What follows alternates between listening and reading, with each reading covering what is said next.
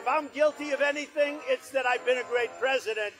Give me a break. That's a bunch of malarkey. The idea that security and patriotism belong to one political party needs to end today. America's middle class is under attack. Willkommen bei Kaffee Amerikaner, einem Podcast von Polis 180 zu den demokratischen Vorwahlen in den USA. The extremely unpleasant experience of actually watching Donald Trump in action. Wow.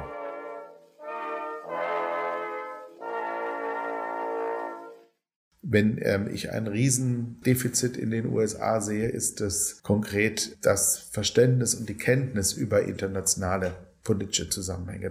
Mein Name ist Ludwig Schulze. Ich bin Student der Politikwissenschaft und die Vereinigten Staaten haben mich schon seit jeher fasziniert. Angefangen von der Geschichte, Kultur als auch die Politik.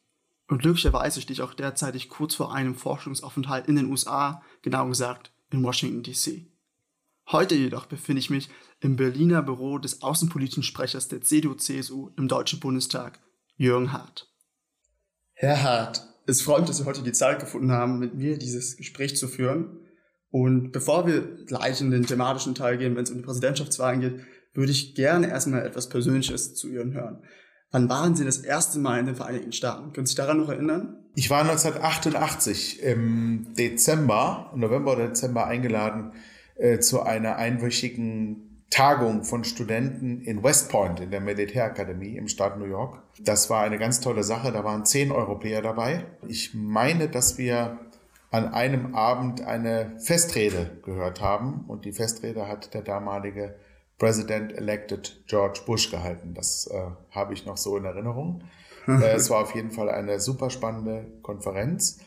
Äh, bei der wir auch so Abrüstungsverhandlungen nachgespielt haben mit Experten von Instituten in Amerika, die für die amerikanische Regierung wiederum diese Gespräche vorbereitet und mhm. teilweise auch geführt haben.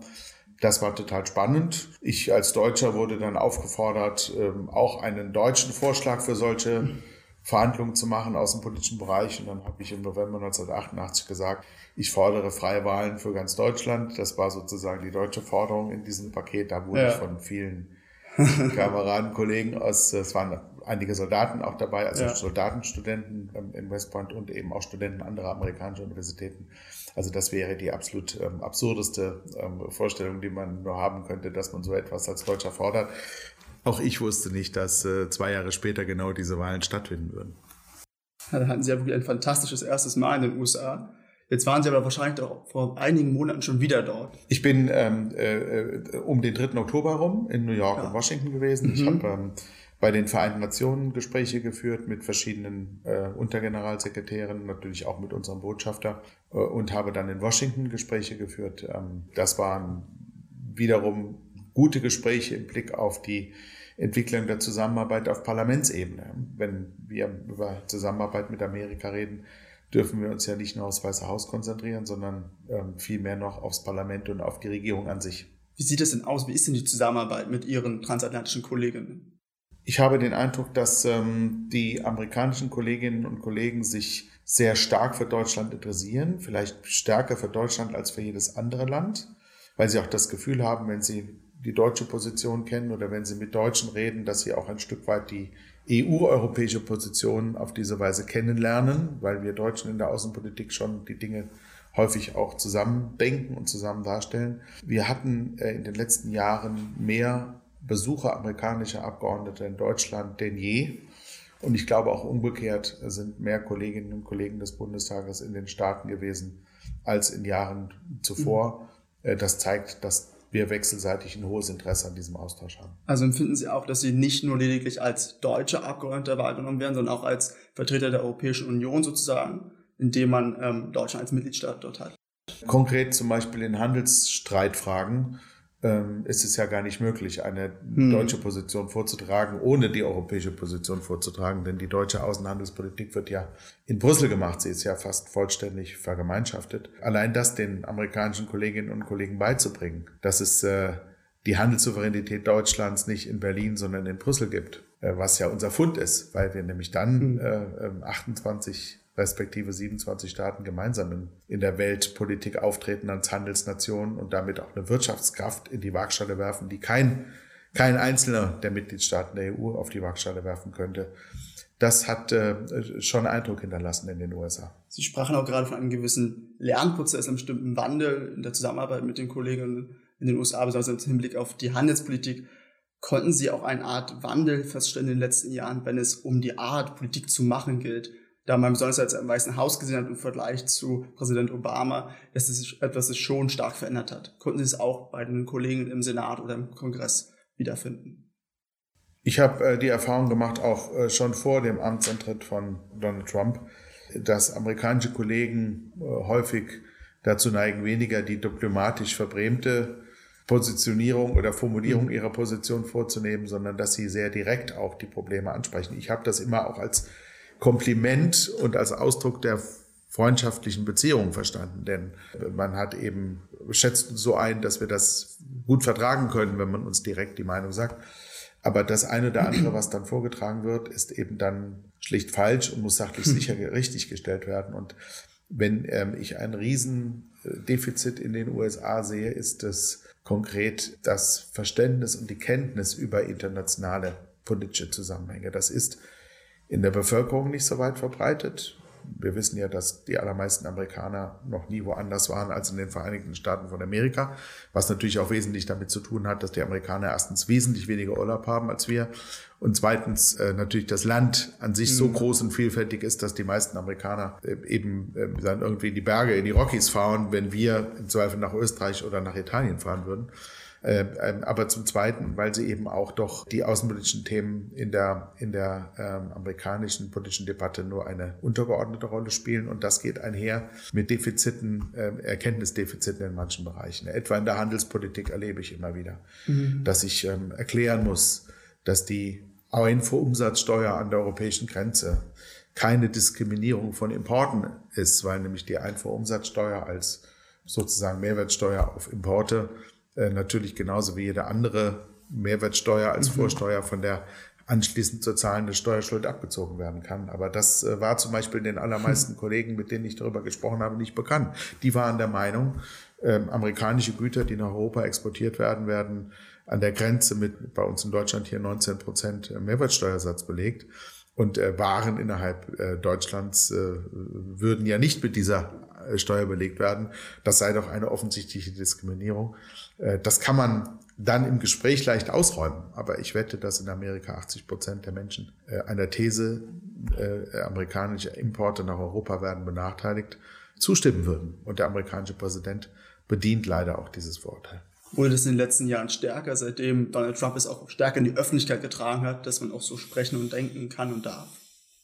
Ja, ein amerikanischer Senator hat mir es vor etwa einem Jahr mal am Rande einer Konferenz in Kanada erklärt, dass der amerikanische Diskussionsstil, insbesondere der Diskussionsstil im Mittleren Westen, der Kaffeeklatsch-Stil, wie er sagte, so nannte er das, also wohl angelehnt an den mhm. deutschen Begriff des Kaffeeklatsches, dass diese Art von, von Gesprächsführung häufig disruptiv sei. Also man würde manchmal eben einfach eine eher unaussprechliche oder auf den ersten Blick abwegige Position in den Raum werfen äh, und damit die Diskussion neu befeuern, was aber nicht heißt, dass man das dann am Ende will. Mhm. Äh, es gibt für mich ein Beispiel. Der amerikanische Präsident hat im Wahlkampf, vor den Wahlen, im Wahlkampf, nach Amtsantritt immer wieder mit deutschen Zöllen für deutsche Automobile gedroht. Sie sind bis heute nicht in Kraft getreten.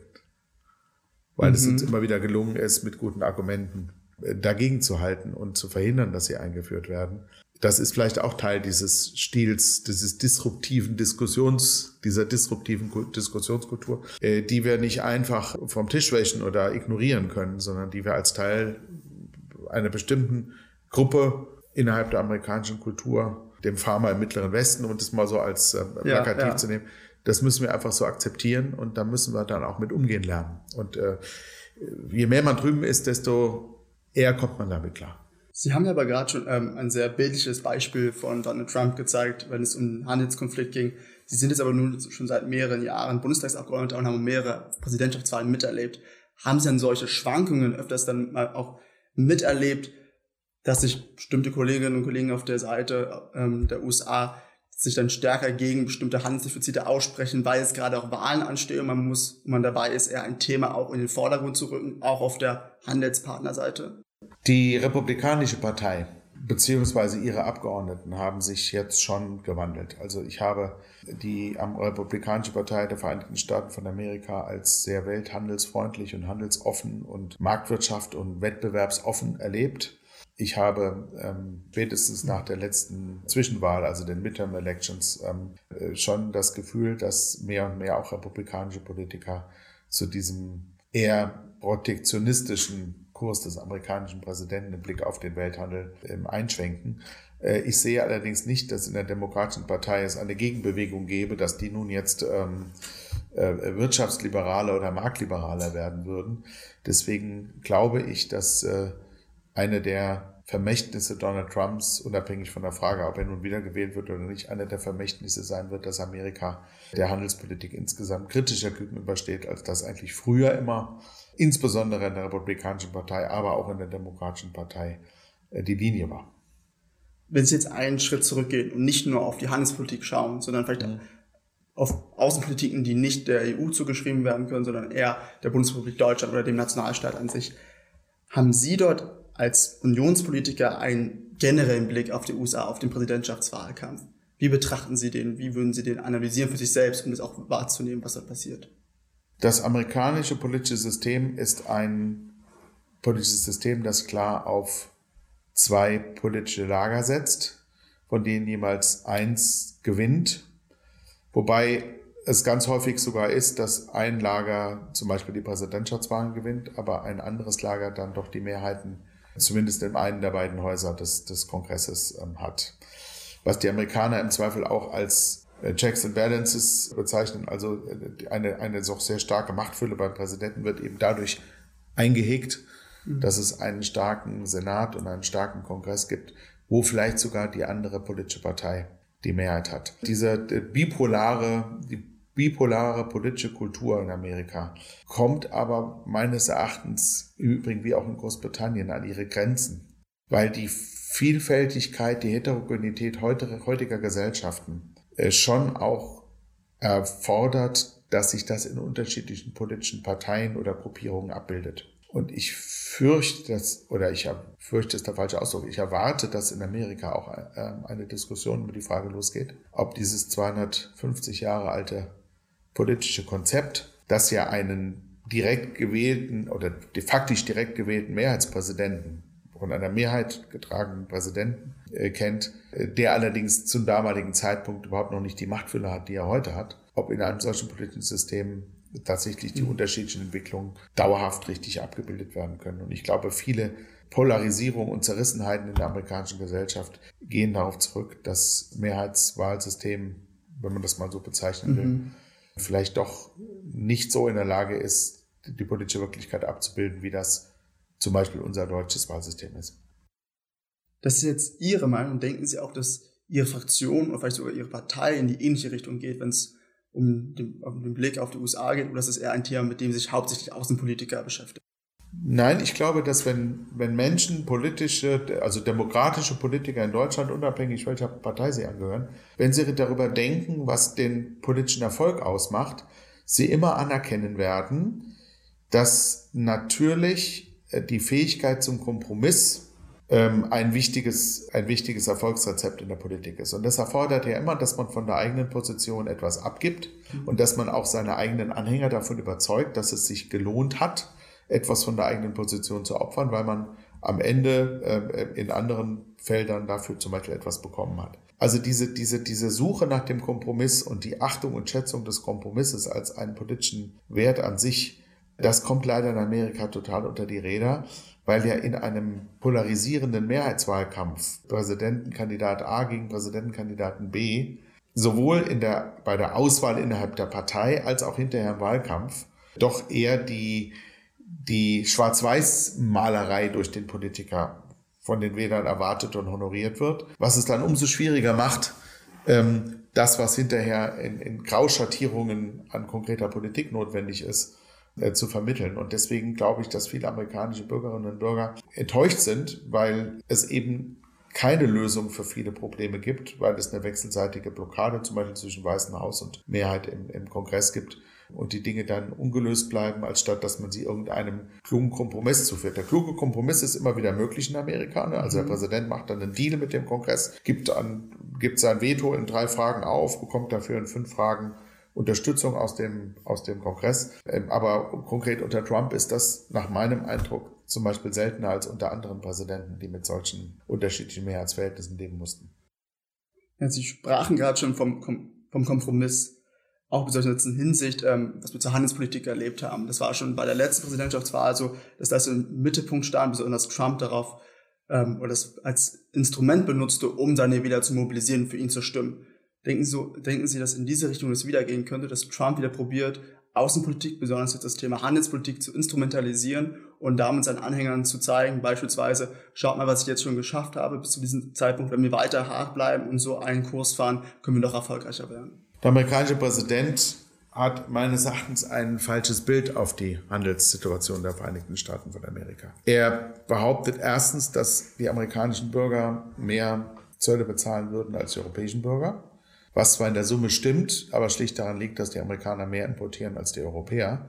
Wenn es allerdings um die konkreten Zollsätze geht, wo der amerikanische Präsident immer die Beispiele anführt, wo die europäischen Zölle höher sind als die amerikanischen, führt eine Gesamtbetrachtung dazu, die man dann allerdings auch anstellen muss, dass die Zollsätze zwischen USA und Europa eigentlich relativ gleich sind, wenn man die einzelnen Zollsätze mit den jeweiligen Mengen, mit den Volumen, die dahinter liegen, an Handelsvolumen ähm, gewichtet und dann auf diese Weise neue Durchschnitte der Zölle bildet.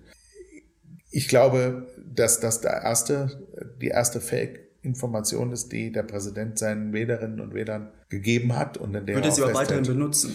Ich glaube, dass das er das weiter verwenden wird. Bis heute, zum heutigen Tage tut das ja. Zweitens sagt er, ähm, dass wir uns äh, viel Geld verdienen auf Kosten amerikanischer Arbeitsplätze, weil wir mehr nach Amerika exportieren als von Amerika importieren. Daher, dem liegt eine völlig, wie ich finde, völlig falsche Sicht auf die Situation Amerikas äh, zugrunde. Äh, das amerikanische Volk ist eben viel reicher als andere Völker dieser Erde. Und es ist deswegen völlig normal, dass sie Güter aus dem Ausland importieren und nutzen, die sie nicht selbst bauen müssen und bauen wollen, weil sie eben so reich sind, dass sie es sich leisten können, es im Ausland zu kaufen. Ähm, das Handelsdefizit der Vereinigten Staaten von Amerika gegenüber Europa wäre dann ein Problem für Amerika, wenn am unteren Ende der Preisskala durch Lohndumping, durch besonders aggressive, billige Angebote aus Europa amerikanische Lieferanten, amerikanische Industrie kaputt gemacht werden würde. Aber es ist ja genau das Gegenteil der Fall die europäischen Produkte, insbesondere die deutschen Produkte, die in Amerika vertrieben werden, sind eher am Ende der Preisskala anzusiedeln. Also äh, man kauft ja den 7er BMW nicht, weil er billiger ist als der Chrysler oder Chevrolet oder Cadillac, sondern man kauft, weil es einfach das äh, mutmaßlich bessere Auto ist und zumindest das mhm. prestigeträchtigere Auto ist. Insofern ist die Kritik des amerikanischen Präsidenten an dem Handelsdefizit eine, eine Chimäre, dem das, dem, dem das amerikanische Volk, der das amerikanische Volk nicht nachlaufen sollte. Denn wenn man es tatsächlich daraus politische Konsequenzen ableiten würde, würde das ja bedeuten, dass die amerikanischen Bürger entweder mehr bezahlen müssten für ihren Wohlstand, also weniger Wohlstand hätten für das Geld, was sie haben, äh, oder mehr arbeiten müssten, um die Dinge eben selbst hinzukriegen. Und ähm, beides ist nicht wirklich populär. Und wenn wir uns jetzt ein anderes außenpolitisches Thema anschauen, zum Thema Außen- und Sicherheitspolitik, besonders die NATO, da gab es ja erst vor wenigen Tagen ähm, das große Treffen in London. Wie sehen Sie das zum einen äh, Zukunft der NATO als Mittel, um auch den amerikanischen Wahlkampf zu führen, um auch, dass Trump den Wählern wieder zeigen kann, dass er dazu gebracht hat, dass andere Länder mehr investieren, was auch unter anderem auch von Ihrer Fraktion gefordert wird? Der amerikanische Präsident schreibt es sich auf seine Fahnen, er hätte erreicht, dass die Europäer mehr für Verteidigung ausgeben.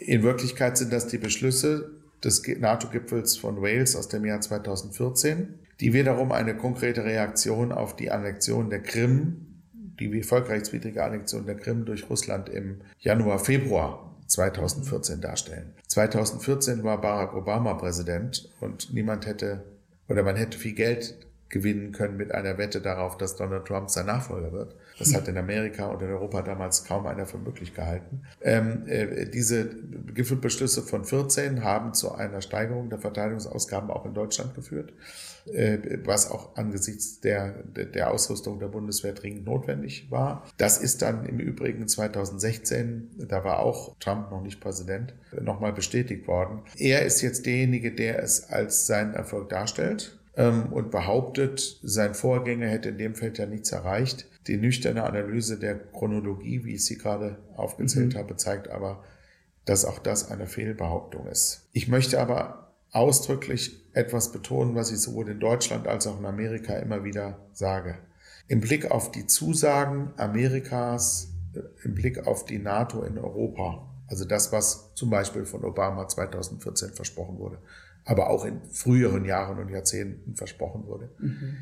ist der Präsident keinen Millimeter von der Position abgerückt und steht hundertprozentig zu dem, was Amerika zugesagt hat. Ähm, am Tag seiner Amtseinführung, bei der er ja eine ziemlich harsche Rede auch Richtung Europa gehalten hat, ähm, sind rund 80 amerikanische Panzer und 4000 amerikanische Soldaten zusätzlich nach Europa verlegt worden, was Teil der Vereinbarungen des Gipfels von Wales und von Warschau war, was ich unterstütze oder, und begrüße, aber zunächst nicht erwartet hatte, weil ich dachte, nach dem, was der Präsident gesagt hat, ähm, wird er hier ähm, zurückhaltend sein. Äh, das tut er nicht. Er steht zu dem, was zugesagt ist. Die Amerikaner haben zum Beispiel auch massiv in ihre Stützpunkte und Standorte in Deutschland investiert. Sie haben ein neues großes Krankenhaus gebaut und andere Dinge. Also wir können uns auf die Amerikaner in der NATO offensichtlich verlassen. Und das finde ich, sollten wir auch bei aller Kritik, die wir zum Beispiel in der Handelspolitik und Klimapolitik am US-Präsidenten haben,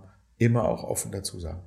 Und glauben Sie auch, dass das nach dieser Wahl oder auch durch diese Wahl sich nicht verändern wird? Dass in diesem Wahl keine Argumente mehr gefunden werden, um Stimmen für sich zu gewinnen, die sich ganz klar dann gegen seinen westlichen Partnern richten würden, wie zum Beispiel gegen die NATO oder auch die EU. Ich glaube, dass in Amerika eine Position der Abkehr von der NATO nicht populär ist. Dass er weder bei den republikanischen Senatoren und Abgeordneten noch bei den demokratischen Senatoren und Abgeordneten dafür eine breite Unterstützung findet. Und dass das deswegen kein Feld ist, auf dem er als US-Präsident weiter punkten will. Ich äh, setze natürlich auch darauf, dass wir ein Stück weit unsererseits auch dieses amerikanische Engagement in Europa rechtfertigen, indem wir unsere Hausaufgaben machen. Und ich freue mich, dass äh, entgegen dem, was allgemein verbreitet wird, offensichtlich auch in der deutschen Bevölkerung nicht nur eine hohe Zustimmung zur NATO, Größenordnung zwei Drittel der Bevölkerung, mhm sondern auch eine hohe Zustimmung zu der These, wir müssen mehr tun innerhalb der NATO, äh, ebenfalls auch klar über 50 Prozent besteht. Äh, und ich glaube, umgekehrt ist es in Amerika genauso. Vielleicht ist es aus unserer Perspektive immer etwas schwierig wahrzunehmen, weil wir natürlich auch nur gefilterte Informationen aus den USA bekommen. Nur, ähm, wie es auch schon in diesem Gespräch etwas anklang, haben wir das Gefühl, dass in den Vereinigten Staaten Außen- und Sicherheitspolitik nicht wirklich großer Bestandteil des Präsidentschaftswahlkampfs sind. Nichtsdestotrotz haben wir gerade ganz viele Beispiele genannt, von der Handelspolitik bis zur NATO, die zumindest natürlich für uns eine große Rolle spielen. Wie kann es dann sein, dass dann Trump oftmals außenpolitische Themen wie von der Handelspolitik bis zur NATO als Instrument benutzt, um auch gegen seinen politischen Gegnern einen Vorteil oder einen vermeintlichen mhm. Vorteil zu haben? Er nutzt eben die außenpolitischen Argumente innenpolitisch. Er sagt ja nicht, wir können stolz darauf sein, dass Amerika so wichtig in der Welt ist, dass Amerika überall Präsenz ist, dass ähm, in vielen Teilen der Welt ohne Amerika äh, nichts läuft, dass viele auf uns setzen. Das ist ja nicht das, was er sozusagen als ähm, wahlkampftaktisches Selbstwertsteigerungselement einsetzt, wie das vielleicht frühere Präsidenten getan haben, für die ähm, Make America Great Again gleichzeitig hieße, äh, steigert das Ansehen Amerikas in der Welt.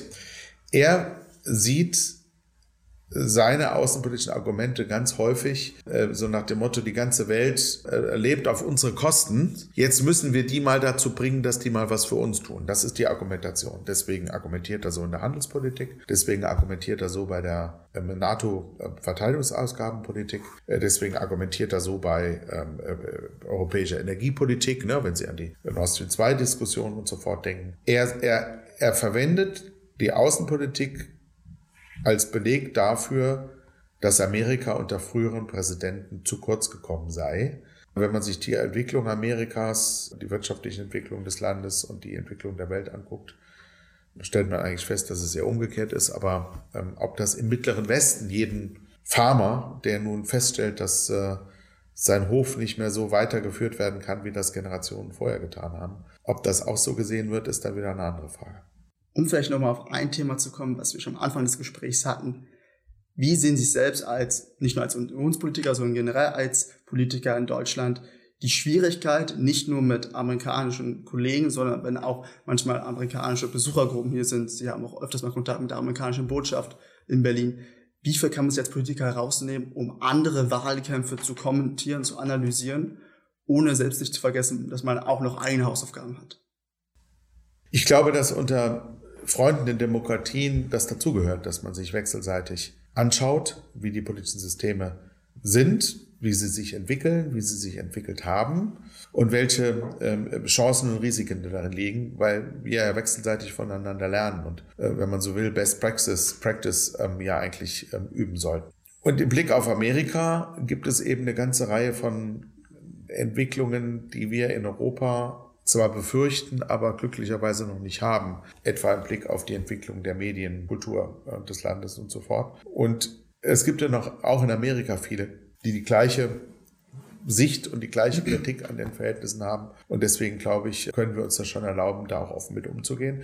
Im Gegenzug müssen wir akzeptieren äh, oder uns auch offensiv und, und offen und äh, dialogbereit mit den Sichtweisen anderer auf unser Land anlegen. Ja? Also die Politik dies und jenseits des Atlantiks kann eigentlich nur davon profitieren, wenn wir jeweils über den Tellerrand hinaus schauen. Ja? Äh, wenn man sieht, dass wir in Deutschland es geschafft haben, die Globalisierung doch so zu steuern oder so zu beeinflussen, dass es in Deutschland nur ganz wenige Menschen gibt, die objektiv Globalisierungsverlierer als Globalisierungsverlierer zu bezeichnen sind und die fast alle anderen von Globalisierungseffekten profitiert haben, ist es in Amerika zum Beispiel anders. In Amerika hat die West- und die mhm. Ostküste stark von der Globalisierung profitiert. Die Flyover States, also alle diejenigen, die 120 Prozent Trump-Unterstützer sind, um es mal etwas karikierend mhm. zu formulieren, äh, da gibt es ganz viele, die tatsächlich sich als Globalisierungsverlierer sehen, weil ihre früheren Regierungen, und dazu gehören die Republikaner genauso wie die Demokraten, es offensichtlich nicht hingekriegt haben, auch ihnen einen Anteil an dem größer gewordenen globalen Kuchen zu verschaffen. Denken Sie, dass die dass eine ähnliche Meinung auf, auch auf der anderen Seite des Atlantiks vernommen wird? Also ist es beziehungsweise ist es de facto auch so, dass wenn Sie Kollegen des Kongresses aus dem Senat treffen, dass Präsidentschaftswahlen oder beziehungsweise auch deutsche Wahlen Thema sind? Oder lässt man es einfach beiseite und kümmert sich dann um Themen, die gerade jetzt beziehungsweise in der Außenpolitik von Bedeutung sind? In Amerika ist man sehr stark auch an Personen interessiert. Mhm. Also ich glaube, dass das politische System, speziell Deutschlands oder auch Europas, wo ja sehr starke Parteien, Demokratien eine sehr starke Rolle spielen, ähm, auch das Europaparlament selbst ist ja ein äh, äh, äh parteiendemokratisch zusammengesetztes in erster Linie, dass das Verständnis oder die Sicht auf die Bedeutung dieses Aspektes doch eine, eine geringere ist und dass man sich stark an Personen orientiert. Und als die Koalitionsverhandlungen vor zwei Jahren ins Stocken geraten waren, äh, zunächst mit, mit Jamaika und dann schwierig wurden mit der SPD, ähm, habe ich amerikanische Senatoren beider Parteien getroffen. Und die erste Frage war immer, aber die Merkel, die bleibt doch hoffentlich im Amt. Also ich möchte die Namen der Senatoren nicht nennen, aber es waren, war schon auch die erste Reihe der Senatoren im amerikanischen Senat äh, beider Parteien, die genau eine solche Position vertreten haben, weil man eben aus amerikanischer Tradition heraus Politik stark personalisiert. Hm. Ich merke, kommen wir auch schon, schon langsam zum Abschluss unseres Gesprächs. Eine letzte Frage an Sie stellen. Rein, wenn man sich vorstellen würde, wenn wir in einem Jahr wieder hier zusammensäßen, nach dem Wahlkampf, nachdem sich auch die Demokraten erstmal entschieden haben, wer als Kandidat oder als Kandidatin für sie antreten soll und nachdem auch wirklich de facto feststeht, wer neuer Präsident, neue Präsidentin wird, wie sollte der bestenfalls oder vielleicht auch realistisch das Verhältnis zwischen Deutschland und den USA, zwischen Deutschland und Europa aussehen? Unabhängig davon, wer Präsident werden wird am 20. Januar ähm, äh, des übernächsten Jahres, gewählt dann im Herbst mhm. des nächsten Jahres, glaube ich, dass sowohl der Präsident als auch der deutsche Bundeskanzler, Schrägstrich die deutsche Bundeskanzlerin, als allererstes äh, ihm gratulieren wird. Also es wird eine der ersten Kontakte des neuen Präsidenten mit einem ausländischen Regierungschef wird der zum deutschen Bundeskanzler, zur deutschen Bundeskanzlerin sein. Völlig unabhängig davon, ob Donald Trump wieder gewählt wird oder ob ein Demokrat Präsident wird. Und das drückt aus, dass der wichtigste, bedeutendste Partner für Deutschland außerhalb Europas die Vereinigten Staaten von Amerika sind und bleiben und auch unersetzbar sind. Herr Junghardt, vielen Dank für das Gespräch, vielen Dank für die ganzen Eindrücke. Bitteschön. Und das war schon die zweite Folge unseres Podcasts bei Paulus 180 anlässlich der anstehenden Präsidentschaftswahlen in den Vereinigten Staaten. Die nächste Folge gibt es dann am Anfang des nächsten Jahres, also im Jahr der Präsidentschaftswahlen. Bis dahin, macht's gut.